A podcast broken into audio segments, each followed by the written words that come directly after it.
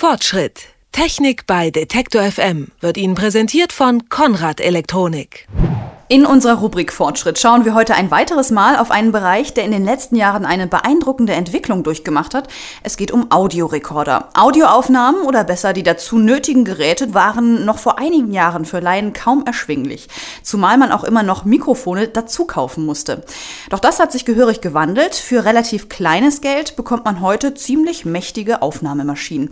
Wie gut die sind, darüber wollen wir heute sprechen. Im Studio ist dazu mein Kollege Markus Engert. Einen schönen guten Tag. Einen schönen guten Tag. Markus, Markus, als äh, Thema heute hast du dir mobile Audiorekorder rausgesucht. Ist das nicht so ein bisschen was für Freaks? Ja, dachte ich auch erst, hatte ich befürchtet, aber das äh, interessiert jetzt offenbar nicht nur so Radiofratzen wie uns. Ich musste mich da korrigieren lassen. Zum einen verkaufen die sich vor allem im mittleren Preissegment, ähm, über das wir heute sprechen wollen, erstaunlich gut. Äh, mittleres Preissegment meint jetzt alles so unter 300 Euro und zum anderen gibt es scheinbar wirklich relativ viele Menschen, die das benutzen, mehr als man glaubt. Wer könnte das denn sein? Das sind äh, meistens Hobbymusiker zum Beispiel Beispiel, die sich selbst beim Proben aufnehmen. Das sind aber oft auch Eltern, die die Aufführungen ihrer eigenen Kinder irgendwie aufzeichnen. Das ist im professionellen Bereich, zum Beispiel so Menschen wie wir, die Radio machen oder bei Gericht, äh, bei Anwaltskanzleien oder ähnliches irgendwas mitschneiden müssen. Manche Menschen legen akustische Tagebücher an, äh, bei Sehbehinderten oftmals ganz beliebt. Ähm, manche sind auch mit dem Mikrofon ihres Camcorders, also ihrer Kamera, gar nicht zufrieden und Oftmals ist es auch so, dass man schlicht in der Uni, in Vorlesungen das Mikrofon mitlaufen lassen möchte, obwohl man das in Klammern gesagt nicht darf, wenn man nicht vorher gefragt hat. Ja, das sollte man auch wissen. Aber kommen wir doch mal zur Frage der Fragen. Die Aufnahmequalität dieser mobilen Rekorder, wie gut ist die? Die ist erstaunlich gut, das muss man echt mal sagen. Äh, da haben die Hersteller in den letzten Jahren wirklich enorm zugelegt. Das liegt sicherlich auch daran, dass im Bereich dieser kleinen Mikrofone, die davon dran sind, der Markt sich ganz gut bewegt hat. Also die Geräte haben alle mindestens zwei Mikrofone. Das heißt, die können auch Stereo aufnehmen und was das Beste ist, diese kompakten Geräte, die überfordern den Nutzer nicht, auch den Laien nicht. Man muss da kein großes Technikverständnis mitbringen oder viel Audio-Know-how oder ähnliches. Man bekommt trotzdem respektable Ergebnisse zustande. Nun ist es ja eine alte Weisheit, das Gerät ist auch nur so gut wie der Mensch dahinter. Worauf soll ich denn achten ähm, als Benutzer dieses Gerätes, damit die Aufnahmen mhm. auch echt gut werden? Also der erste Punkt äh, nennt sich Aussteuern. Aussteuern heißt ähm, einzustellen, wie sensibel die Mikrofone arbeiten sollen oder anders, wie laut oder leise ist es das, was ich hier gerade aufnehmen möchte. Wir nennen das auch Einpegeln, weil man da eben den Signalpegel einstellt. Diese Geräte, die können das alle auch automatisch. Die können automatisch aussteuern. Das ist okay für Sprache. Bei Aufnahmen mit großer Dynamik aber, also wechselnde Lautstärke, zum Beispiel bei einem Konzert oder Orchester oder sowas, da sollte man lieber mit Hand, also manuell aufsteuern, aussteuern. Während des Aufnehmens immer auf diesen Pegel gucken. Ist der zu leise? Nachregeln. Ist er im roten Bereich? Ist es zu laut? Runterregeln. Zweiter wichtiger Punkt, die Qualitätsstufe einstellen. Äh, können wir uns an einer Audio-CD orientieren, 16-Bit, 44 Kilohertz, das reicht vollkommen aus. Dritter Punkt, das Format sollte am besten unkomprimiert sein, also Wave.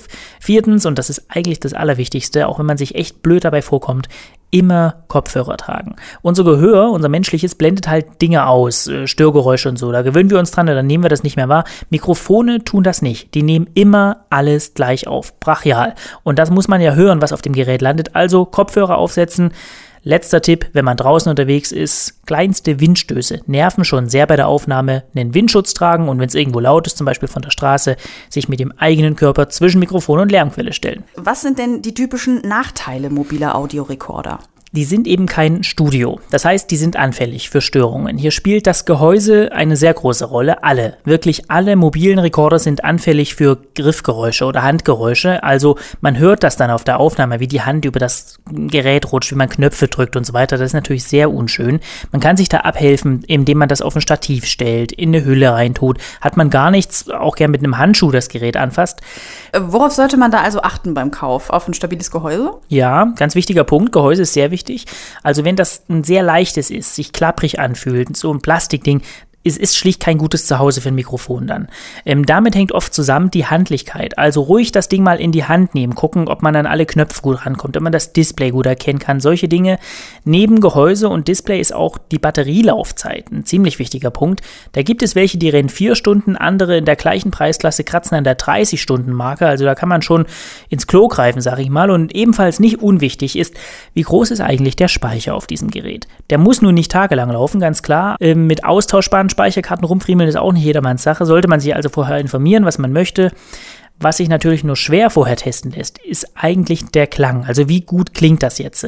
Da kann man sich einerseits belesen in Foren im Netz. Online gibt es auch oft so Klangproben zum Anhören, auch im direkten Vergleich verschiedener Geräte.